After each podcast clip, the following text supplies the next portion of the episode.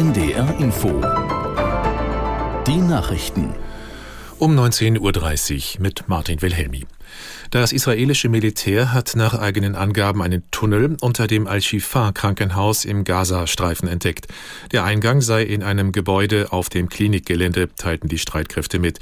Sie veröffentlichten ein Video, das die unterirdische betonierte Anlage zeigen soll. Der Schacht sei mit einer explosionssicheren Tür versperrt und 55 Meter lang. Die Hamas hatte bestritten, dass ein von ihr militärisch genutzter Tunnel auch unter Krankenhäuser reicht. Die Houthi-Rebellen im Jemen haben Medienberichten zufolge im Roten Meer ein Frachtschiff entführt und mehrere Geiseln genommen. Der Autotransporter sei von der Türkei aus auf dem Weg nach Indien gewesen. An Bord sei eine 22-köpfige Besatzung, hieß es.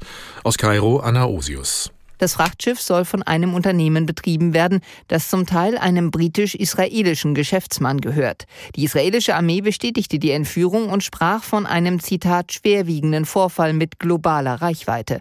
Ein Sprecher betonte jedoch, es handele sich nicht um ein israelisches Schiff.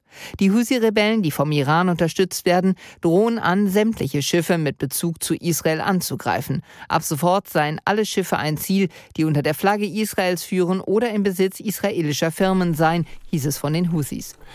Die Jusos fordern ein Grunderbe in Höhe von 60.000 Euro für alle 18-Jährigen.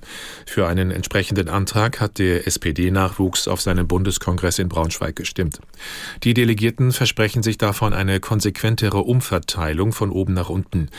Wer das 18. Lebensjahr vollendet und seinen Hauptwohnsitz in Deutschland hat, soll Anspruch auf das Grunderbe haben. Es würde laut Jusos 45 Milliarden Euro pro Jahr kosten und soll durch eine Reform der Erbschaftssteuer finanziert werden.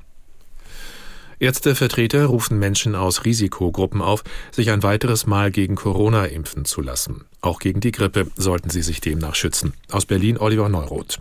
Der Vorstandschef der Kassenärztlichen Vereinigung Gassen spricht in Zeitungsinterviews von einer sehr niedrigen Nachfrage nach Corona-Impfungen. Viele Menschen sind des Impfens überdrüssig, sagt Gassen, wegen des enormen öffentlichen Drucks in der Vergangenheit. Der oberste Kassenärztevertreter warnt, man dürfe Corona nach wie vor nicht auf die leichte Schulter nehmen. Gerade für Risikogruppen könne das Virus problematisch sein. Gassen rät Risikopatienten auch dazu, sich gegen die Grippe impfen zu lassen, und zwar beim selben Arztbesuch. Und das Wetter in Norddeutschland. In der Nacht gebietsweise Schauer bei Tiefstwerten um 9 Grad. Morgen dichte Wolken, zum Teil an, langanhaltende Regenschauer 8 bis 11 Grad.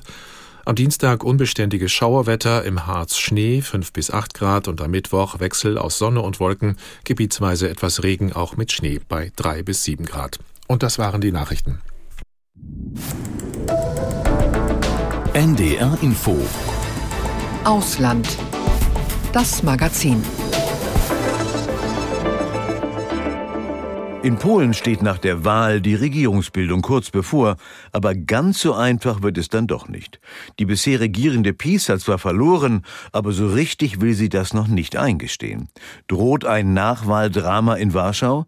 Damit befassen wir uns gleich ausführlich hier in Ausland das Magazin mit Udo Schmidt. In Myanmar spitzt sich die Lage zu.